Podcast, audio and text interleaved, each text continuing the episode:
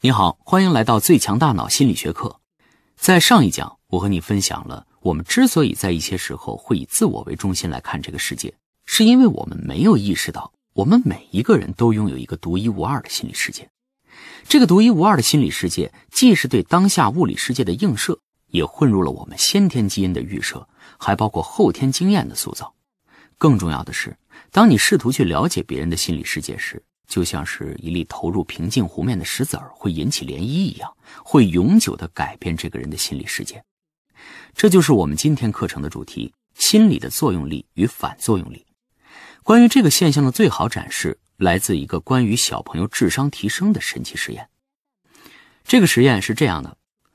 哈佛大学的心理学家来到了一所小学，嗯，对小朋友们做了智力测验。做完测验之后啊，心理学家把小朋友们分成了两组。然后告诉老师，A 组的小朋友很有潜力，他们的智商会在未来的一年里有极大的进步，而 B 组小朋友则没有什么潜力，在未来一年里他们的智力不会有很大的提升。说完之后，心理学家便离开了小学。在这个实验当中啊，老师所不知道的是，心理学家虽然测试了小朋友的智商，但是他给老师的这个名单是完全随机的。A 组的小朋友和 B 组的小朋友，无论是在智商还是在发展潜力上，都没有任何区别。一年之后，心理学家重新回到了这所小学，询问老师：“呃，A 组小朋友和 B 组小朋友在过去的一年里发展的怎么样了呀？”老师说：“教授真是太厉害了！A 组的小朋友在过去的一年里变得特别聪明，而 B 组的小朋友们却没有多大的起色。”听到这儿，你也许会说。这是因为老师缺乏客观的判断能力，专家怎么讲自己就深信不疑啊？如果你持有这种怀疑，那么随后心理学家进行的测试，也许就会真正的让你感到震惊了。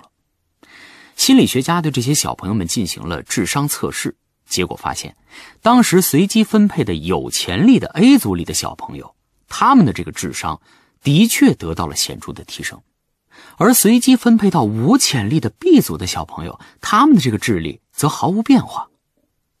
心理学家当初做了一个随机预言，最终竟然真的实现了。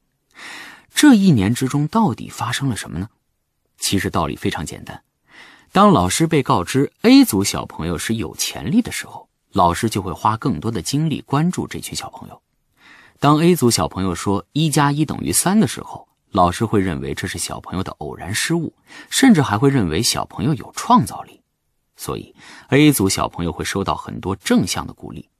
相反，当 B 组的小朋友说出二加三等于五的时候，老师会认为他们只是因为某些偶然的因素碰巧答对了这道题。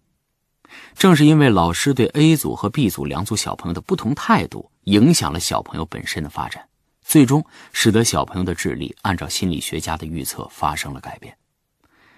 刚才和你说的这个现象，在心理学里被称为自我实现的预言，它还有一个非常文艺的名字，叫皮格马利翁效应。这个名字来源于一个古希腊的雕刻家，叫皮格马利翁。说有一天，这个皮格马利翁得到了一块非常好的象牙，于是他按照心中最完美的女性的样子，把象牙雕成了一个美女，并深深的爱上了这个雕塑。于是，皮格马利翁每天都恳求缪斯女神把这个雕塑变成一个现实生活里的真人。日复一日，年复一年，缪斯女神终于被皮格马利翁的诚心所打动，让这个雕塑活了过来。于是，皮格马利翁和这个象牙雕塑变成的美女幸福的生活在了一起。心理学家用皮格马利翁的这个神话传说来描述这个现象，就是说。当我们去期望某件事情会发生的时候，这件事情就会真的发生。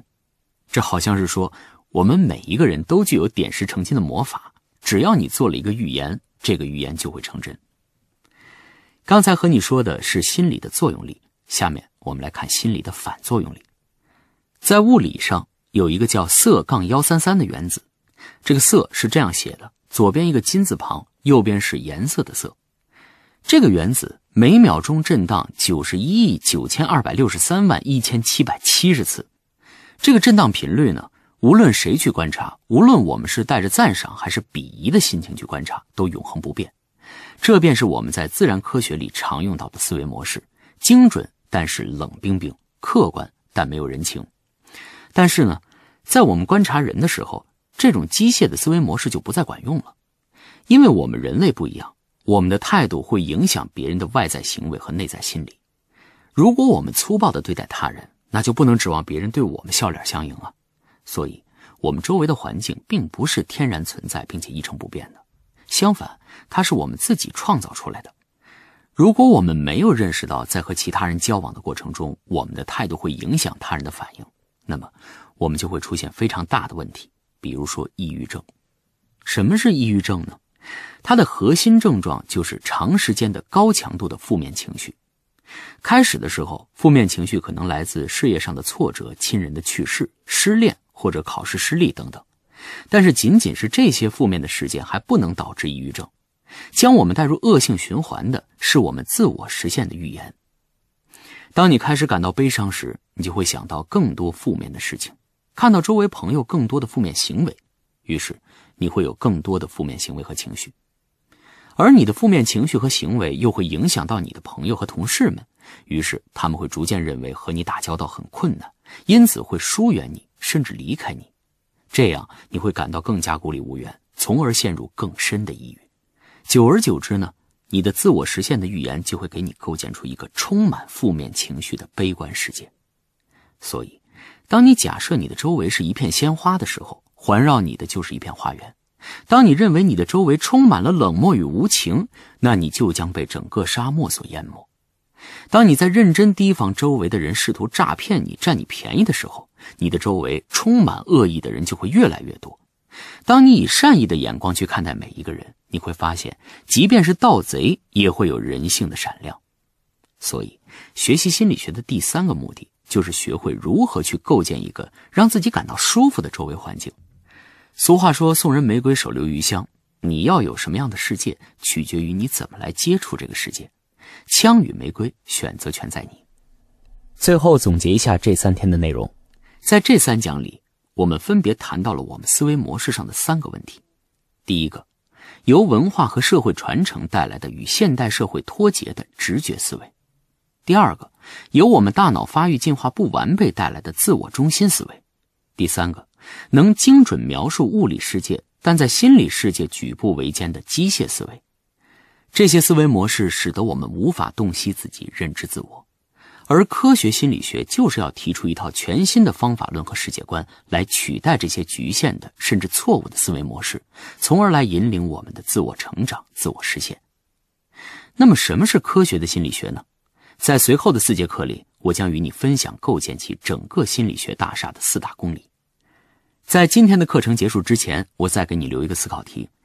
能否分享一下，在你的生活中曾经发生过哪些自我实现的预言？学习了今天的内容之后，你计划做哪些改变？欢迎在留言区写下你的故事，和我互动。我们下一讲再见。